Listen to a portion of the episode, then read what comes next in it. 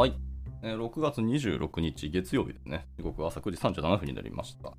今日から6月最終週になりますね。はい。もう上半期終了というところもあって、まあ、いろんな企業さん、締めの迎える、えー方、会社さんもたくさんあると思います。しっかり、えー前半頑張っていきたいと思いますし、それぞれでですね、またあの前半の上半期の振り返りをしていただくいい時期でもあったりしますので、まあ、学生さんだと多分4月スタートなので、まあ、とりあえず第1四半期ですね。終了というところで、まあ、いろいろ振り返りのタイミングでもあるのでね、ぼちぼち皆さんでもその辺を発信していただけたらしております。はい、おはようございます。耳のキースこと桑原です。では、本日も朝活始めていきたいと思います。えー、っとですね、前半っていうか、昨日すみません、あのー個人的な都合で、えースキップしていましたけど、えー今日はですね、えー、おととい土曜日に読む予定だった本、タイトルの記事ですね。Yahoo では開発迅速性と品質のバランスをどうとっているか、2022年っていう記事がありますので、こちらを読んでいこうと思います。その1個前にですね、金曜日に読んでいた Yahoo さんのの開発生産性のインタビュー記事がありまして、その記事がすごく参考になったし、めちゃくちゃ面白かったんですけど、まあ、そこでリンク貼られていた、えー、と記事ですね。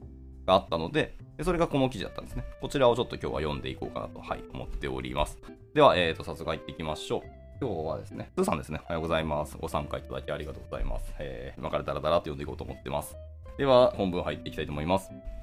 えー Yahoo では、えー開発迅速性と品質のバランスをどうとっているか2022年というところで、でもこの記事自体は2023年の2月6日に公開されたものになりますね。では、えー本文入っていきたいと思いますが、本記事は2022年11月に開催した Tech-Verse 2022で発表したセッションを要約したものになります。アーカイブ動画を文末にも掲載してますので、えー見てみてください。質疑応答の様子も収録されてますよというところでした。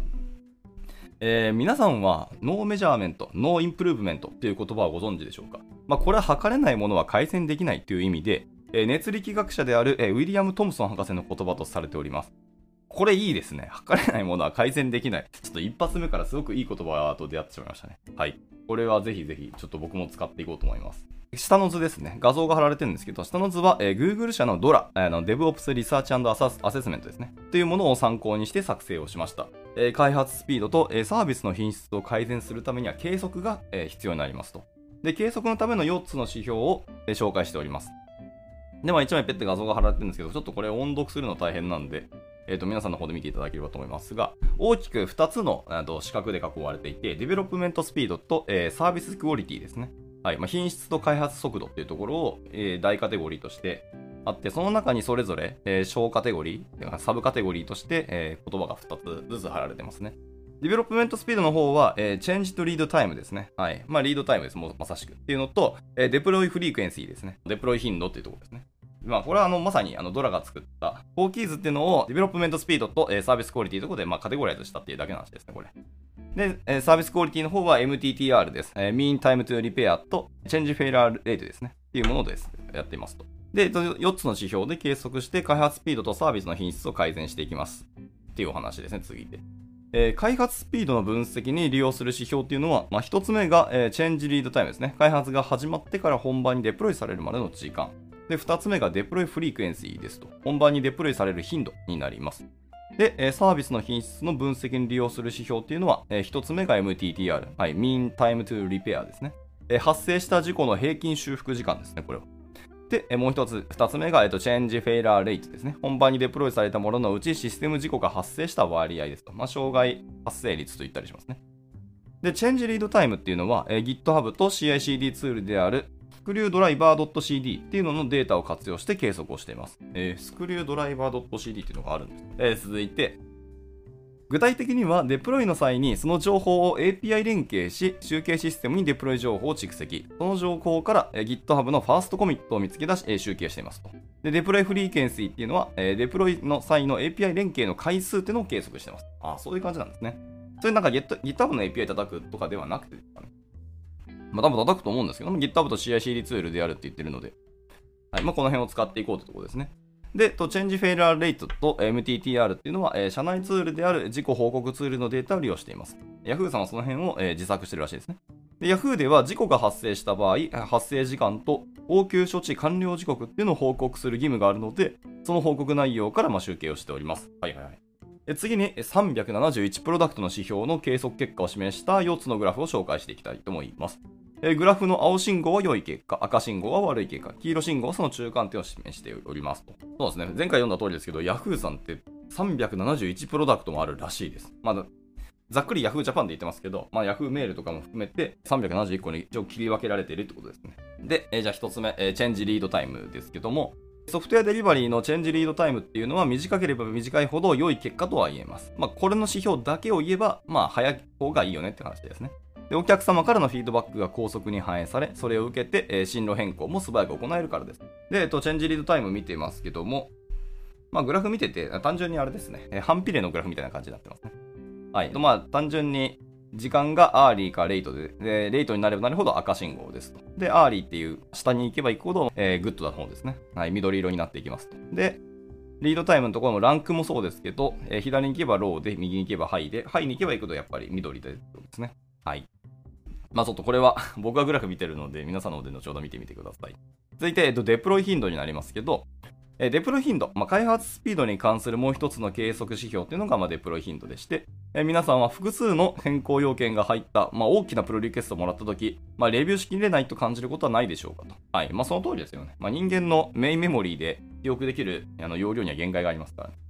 はい。だからでかすぎるデプロイとか、プロリクエストとかは、僕らがこれなんだっけっていうのを覚えておける限界量ですからね。で、作業サイズの削減によって得られる効果っていうのは、お客様からのフィードバックの高速化と、えリスクの削減、えコストとスケジュールの膨張抑制になりますと。ただ、ソフトウェアの場合、作業サイズは目に見えないため、代わりにデプロイ頻度っていうのを計測指標にしました。はいはい。まあ、これもよくやるやり方ですよね。プルリクエストのサイズを小さくするとか、例えば1回のプルリクエストの変更行数を例えば200行以下にするとか、まあ、これ結構よく使われる指標なんですけど、とかにするとか、まあ、各メンバー1日に最低3プルリクエスト出すとか、まあ、3は結構厳しいので2とかしてもいいですけど、とかにする。はい。まあ、これを1回ルールにするんですね。エイヤーで。で、3プルリクエストって結構重いあのルールだったりするんですけど、それを作る代わりに、プロリクエストって小さくなっていくんですね、皆さんね。で、小さくなればなるほど、レビューも早くなるし、レビューのクオリティ、品質も上がっていくわけですよね。結果、デプロイのクオリティも上がるし、サイクルも早くなるので、実はプロリクエストのルールを厳しくした方がいいんじゃないのっていう、いろんなアクションと結果も結構出てたりするんですよね。っていうので、えーデプロイ頻度が上がっていくっていうところの、あの、一つの指標というか、やり方っていうのもいいなと思いました。では続いて、えーと MTTR ですね。平均修復時間になりますけど、えー複雑なシステムが急速に変化する現代のソフトウェア開発に、まあ、失敗というのはもちろんつきものですので、えーサービスをいかに迅速に復旧できるかというのが鍵になります。えーそこでインシデントが発生した場合に復旧までにかかった時間を表す、まあ、平均修復時間というのを計測指標にも一応してますと。もちろんこれも短ければ短いほどいいですし、ランクが高ければ高いほどいいよっていう話ですね。で、最後、チェンジフェイラーレイトです。稼働に失敗したケースの発生率。まあ、障害発生率ですね。開発現場で一度失敗をすると、まあ、復旧作業と影響調査で予定外の作業がやっぱ増えてしまいます。で、エンジニアの心理的にも、なるべく失敗率はもちろん少ない方が健全になります。で、そのため、え稼働に失敗したケースの発生率も指標の一つにはしていますと。Yahoo 社内では、えーサイトチェンジサクセスレート、SSR とも呼んでおり、えー品質評価指標となっていますと。はい。まあちょっとこの辺に関してはですね、Yahoo さん独自の社内システムとかで検知してたりするので、まあ、この辺はちょっと、本記事では触れられてないので、なんか別の記事とかあったら見てみたいですけどね。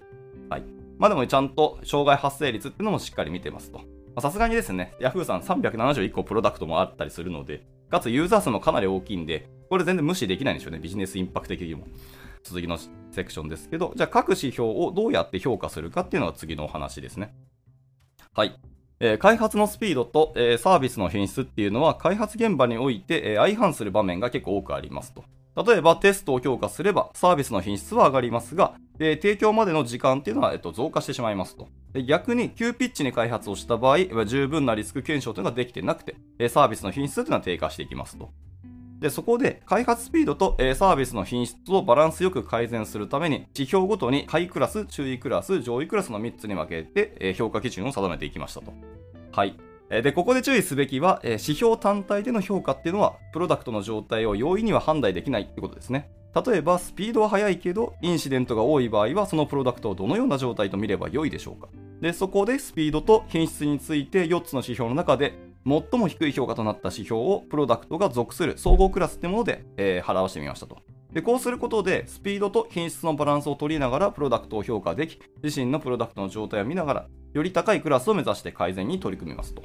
で、可視化については、計測のために、デプロイパイプラインへ、特別な設定を組み込まなければならず、まあ、Yahoo 全社で統一した計測を行うことについて、理解を得るのには非常に苦労しましたと。しかし、結果として、全社を相対的に数字で見られるようになりましたと。で今回一番お伝えしたいこととしては、えー開発について、まあ、あの手この手でとにかく見える化することだっていうことだそうです。で、 Change Lead Time、えー、 Deploy Frequency、MTTR、えー、 Change Failure Rate ですね。まあ、4つの指標、あの Google の4 Keys ですね。こちらを、え見える化の手段として用いました。他にも計測している数値というのは実はありますけども、私はこの4つが最もバランスが良い計測だとやっぱ思いますと。はい。まあ、この辺に関してはですね、前回読みました Yahoo さんのあの開発生産性のインタビュー記事があるんで、こちらで詳しく述べられてますので、見てみてください。続いてですね、プロダクトへのアンケートを行い、数値改善に有効な開発習慣というのを見つけるところです。はい、えー開発習慣っていうのはサービスの特性に関係がしていますと。例えば課金系システムであれば品質が最重要視され、常にミスのない状態というのが求められるため、えテスト自動化っていうのが開発習慣としては発達します。開発習慣はプロダクトのライフサイクルにも関係しています。スタートアップのような生まれたてのサービスでは素早くシステムを作り上げ何度も機能調整することが必要となるため、デプロイ自動化っていうのが開発習慣として発達しますと。で多くのサービスを提供している Yahoo では開発習慣についても多くのバリエーションが存在しています。さまざまな開発特性がある中、何をすれば数値改善につながるのかっていうのを明確にするため、プロダクトへのアンケートを行い、数値データとの関係性も調べました。で、アンケートでは開発習慣に関する6つの大項目っていうのを設定しました。1つ目がトランクベース開発、2つ目にアーティファクト管理、え3つ目にデプロイ自動化、4つ目はテスト自動化、で、5つ目、テストデータ管理、そして最後、えー素結合化、もうこの6つだそうですね。でこの項目は社内においてベストプラクティスと呼ばれており、え CICD を中心とした開発スタイルっていうのを参考としております。で、アンケートでは、え回答誤差が生じないように質問内容を具体化し、はいかいいえのどちらかで答えられるものにも設定しておりますと。はい。で、下の図はアンケートの回答結果と、まあ、各クラスの関係性をグラフで示したものです。まあ、これを見ていくことで、開発習慣とプロダクトが、え属するクラスの関係というのが見えてきます。まあ、上位クラスになればなるほどベストプラクティスな開発習慣が定着しているということはまあ分かりますよと。このもちょっと画像をペッて貼られてるんですけど、後ほどあのツイートしますので皆さんにちょっと見てみてください。割と参考になると思いますし、あの、はいかいいえっていう質問だけでどこまで具体化するかって結構難しいんですけど、最初はざっくりとした質問に入って、そこから、えー細かく細かく詳細な質問に切り分けていって、最終的にはかなりエッジケースでのはいいいえってところまで落とし込んでいった質問形式になってるんですよね。それを回答していった結果、まあ皆さんの中で何が上位クラスに該当するのかっていうのが結構見えてくるってことですね。はい。で、まあアンケート内容もちょっと詳しく見ていきますと、えテスト自動化に関しては3つの設問を用意しました。え設問は回答が進むにつれ、え難易度が高くなるように設定していますと。はい、例えば、え単体テストが自動化されている、えテストが CICD ツールで実行されている、などのプラクティスというのは社内で定着しつつある状態です。で、反対に、結合テストの自動化については上位クラスではまだ十分ではない状態でした。ここから考えられることは、現在下位クラスであるチームは、結合テストに注力するよりも単体テストの自動化やテストが CICD ツールで実行される状態にフォーカスする方が、まあ、上位クラスになるための効果的だっていうところですね。で実際の開発現場はさまざ、まな問題を抱えており、より効果的なプラクティスを優先的に実践するっていうのがまあ不可欠ですよということですね。で、今回のアンケートの結果で意外だったのは、まあ、基本的なプラクティスの集計結果は、まあ、僅差だということだそうです。僅差ではあるものの、上位クラスは基本的なプラクティスを、まあ、徹底的に習慣できているっていうふうに感じています。導入自体はできているけど、それがちゃんと習慣まで落とし込めているかっていうと、そこがやっぱり分け目なんですね。はい、では続いて、えー改善のためのアクションを開発現場で実践というお話です。えー次は改善のためのアクションについて、あるプロダクトの例をちょっと紹介していきたいと思います。えーとあるプロダクトは4つのステップで、えー改善のためのアクションを起こしました。え1つ目は、えー、G プロダクトの数値を知ると。2つ目は G プロダクトの開発習慣を知る。3つ目は、えー上位クラスと比較する。で最後が通常業務と並行しながら改善すると。で、えーまた図がペッて貼られていますけども、えーさっきの4キーズですね、の数字が貼られてまして、まずリードタイムがだいたい平均すると 213.05H だと。結構重いですね。213時間かかるんですね。で、 Deploy Frequency は月に0.66回ですと。月に1回もデプロイできてないらしいですね。で、ここはやっぱりローですねと。でさっきはミディアムらし。MTTR は0%、えーチェンジフェラーレイトも0%。超高品質でデプロイはできてるんで、ここはもうハイクオリティです。こうですね。まあ、その代わり Frequency が下がっているっていうのが改善ポイントですと。これはもう分かりやすい結果ですね。で、上記の図っていうのは、スピードに関する指標、で、右が品質に関する指標で、まあ、これを見ると、まあ、品質に関する指標は2つの上位クラスにあって問題ないと。で、一方、左側のスピードに関する指標というのは下位クラスになっており改善が必要ですと。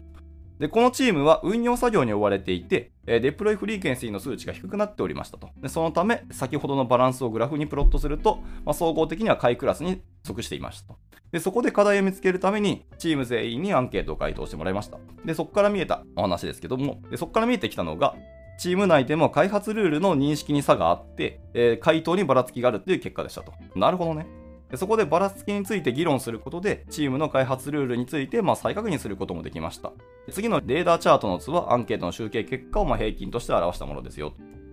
はいはい。まあ、これもちょっと後で見てください。で、このチームではテストの自動化の習慣っていうのが実は低いことがわかります。えー、先ほどまとめた自身のプロダクトの数値に、えー、上位クラスの平均値を重ねてグラフで比較しながら、えー、チーム全員で開発習慣について議論してきましたと。で、様々な開発経験を持つメンバー構成なので、まあ、これまでは白紙の状態から意見をまとめるということに、時間がかかっておりましたと。でしかし今回はベストプラクティスと数値データという物差しを用いたことで客観的な視点につながりアーティファクト管理とデプロイ自動化テスト自動化のベストプラクティスに開発メンバーが次々と改善点が出てきましたとで通常業務もありますので改善っていうのはアプローチしやすいところから実施するのがまあ良いでしょうとでこのチームにとってテスト自動化っていうのは言語的ハードルもあり、チーム内で対応難しいっていうような意見が多数あったため、えまずアプローチしやすいアーティファクト管理から改善を始めましたと。で、アーティファクト管理の全環境で同一のパッケージ、イメージ構成管理ができて、えー、利用している質問に対してですけど、本番環境での構成管理はできていたものの、えー、全環境で統一の、えー、部分ができていませんでしたと。で、プロダクトが成長を遂げる過程で増築していた新しい検証環境の構成管理がま不十分だったんです。まあこれよくある話ですね、これはね。で、検証作業のたびに変数を手作業で上書きしていて、非効率的でしたと。また、担当ごとにこの変数に関する知識にばらつきがあり、情報共有に時間がかかっていましたと。えそこで全ての環境変数をコードで管理できるように変えて、え同一の構成管理に刷新しましたと。まあ、つまり要は、マンパワーとか人が手を介して更新してたってことですよね。要は自動化できてなかった話なんですね。まあ、その中でも高品質にデプロイできてたり、取り開発ができてたって、そこはそこですごい話ですよね。でもそこを自動化できてなく、チーム内でもできてなかったのは結構びっくりですね、これは。まあでもそれをちゃんとアンケート取って見えるか言語化していたっていうのはまたいい話ですね。で、次に、全環境でデプロイ手順が同じである、えデプロイは自動化されているというデプロイ自動化のプラクティスにも取り組みましたと。で、本番へのデプロイ自動化はできていたんですけど、説問の中の全環境でってところ部分ができてませんでしたと。で、ステージング環境や開発環境へのデプロイ自動化ができていないため、デプロイに不要な手作業が発生していましたと。で、こちらもデプロイパイプラインというのを改良して全て自動化しました。で、これら2つの設問に関して改善したことで、コミュニケーションロスや手作業のための設定ミスに悩まされているいるっていうことだけでなく、すぐに目的の作業にも着手できるようになりましたと。で、また、えー、時間が取られていた運用作業というのも効率的に変化していったことにより、まあ、リソースにも結構余裕が出てきましたと。で、テスト自動化っていうのは未対応のまままだ残ってますけど、まあ、半年後には数値に変化が出てきたよってことですね。で、でチェンジリードタイムが213時間から134時間へ、えー、改善しました。デプロイフリーケンシーも0.66回から8回まで大きく改善しましたと。これでかいですね。月8回って結構いいサイクルでデプロイできるんじゃないですかね。で、まあ、この結果、半年間の改善アクションで下位クラスから上位クラスへとも移行できましたと。はい。で、効果が明確であるため、えー、改善に向けてエンジニアのモチベーションも上がり、えー、ポジティブフィードバックがうまく回っている状態とも言えます。で開発効率が良くなったことで作業に余裕が出てきたので、今後は課題であったテスト自動化のために改善が進んでいくっていうので、ここから手放したらしいですね。なるほど。で、開発生産性の向上っていうのは結構ダイエットにも似ていますと。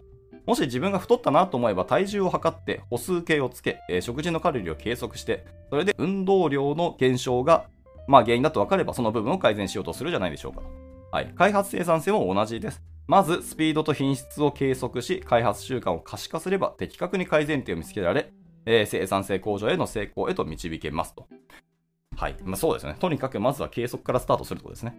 はい。で、えーと、開発生産性におけるナレッジを全社に展開し、暗黙値から形式値へっていうのが次のセクションです。で、Yahoo には長年培われた開発に関する様々なナレッジが存在し、え、個々のサービスやプロダクトにとどまっていて、え、暗黙値化しておりますと。で、この暗黙値というものは、先ほど紹介したようなベストプラクティスのように、え、明確な形式値とはなっておりません。例えば、ベストプラクティスを実践するにあたり、テスト自動化をチームに普及させるにはどうすればいいんでしょうかまた、えー作業サイズを小さくするにはどうすればいいんでしょうか？その答えを他のチームが持っているとしたらどうでしようかと。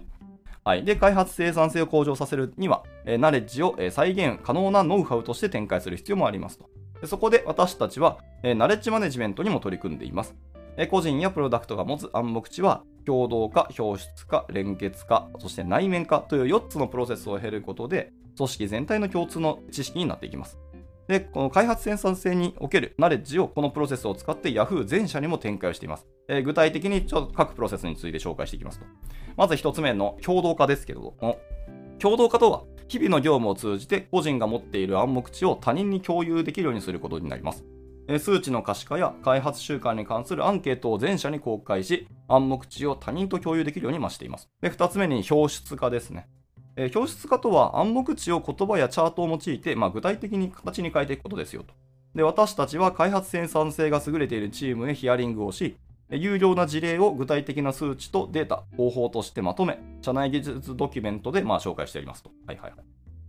で、続いて3つ目が連結化ですね。連結化とは、形式値化された知識またはデータをさらに結びつけ、最終的な形に落とし込むことになります。えー開発プロセスに関する最終的な形式値として、社内技術ガイドラインにエンジニアの遵守事項として提示されています。はいはい。いいですね。ガイドライン作って、ガイドラインをしっかり遵守するっていうような事項まで持っていくと。最後、内面化です。で内面化とは、さっき言った連結化によって、組織として形式値化されたものを個人に取り込んでいくフェーズになります。ここでは、え社内カンファレンスを活用しています。開発生産性で成果を出しているプロダクトを社内カンファレンスで成功事例として紹介し、より身近に改善を感じてもらうことで、えー開発現場に導入しやすくしていくと。はいはい。まずルール、そして形式値化。で、それを各チームで、まず形から入っていって、最後、個々人の中に落とし込んでいく。で、その結果、成果が出たチームを最終的に社内全体で表彰するみたいな感じですね。これを会社全体でやってるといういいサイクルですね、これ。いや、素晴らしいよ。お、ヤフーさんみたいなでかい会社でやられてるっていうのはかなりいいですね。はい。で、これら4つのプロセスを通して、まあ、Yahoo で培われている有料のナレッジの展開にも努めております。えー開発現場におけるスピードと品質の両立は個人の力でなせるものではなく、えーチームや組織で相互理解をしながら取り組むことっていうのが大切です。えー従来、感覚的にえ語られていた開発生産性よりも、え具体的な数値で全員が共通理解できる状態として、組織文化として、え生産性が常に保たれる状態を作るってことがまあ大切だと感じております。えー Yahoo には多種多様なサービスがあり、プロダクトはそれぞれのサービス業種及び、業態特性を考えながら、最適な開発習慣やプロセスというのを考えております。そして、作業が円滑にミスなく行われるように CICD とか自動化の仕組み作りっていうのもしています。さらに、効率的な開発を実現することで、お客様への価値あるサービスをスピーディーに提供し、そして安全に利用できるようにして、えー取り組んでいきたいと思います。という言葉で締められておりました。はい。で、まあ、アーカイブ動画ですね。こちらの本記事のアーカイブ動画が YouTube にも上がられてますので、まあ、この辺も見ていただくと、より詳しく具体的になっていいんじゃないかなと思いますので、まあ、後ほど見ていただければと思います。はい。4キーズをうまいこと活用しつつも、社内の文化にどう取り込んでいくかっていう具体例のお話まで、とても参考になったので、これぜひぜひ参考にさせていただきたいし、社内でも、まあ、弊社の中でもですね、生産性、なかなかまだ可視化できてるようでできてないし、文化として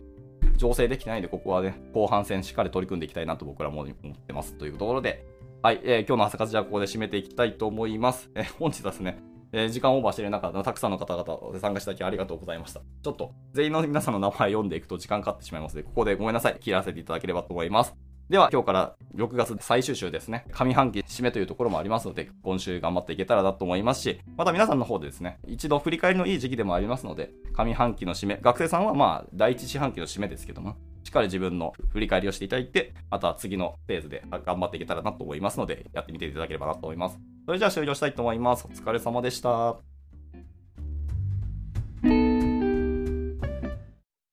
And now, a short commercial break. 現在、エンジニアの採用にお困りではありませんか？候補者とのマッチ率を高めたい、辞退率を下げたいという課題がある場合、ポッドキャストの活用がおすすめです。音声だからこそ伝えられる深い情報で、候補者の興味関心を高めることができます。株式会社ピトパでは、企業の採用広報に役立つ、ポッドキャスト作りをサポートしています。気になる方は、カタカナでピトパと検索し、X またはホームページのお問い合わせより、ぜひご連絡ください。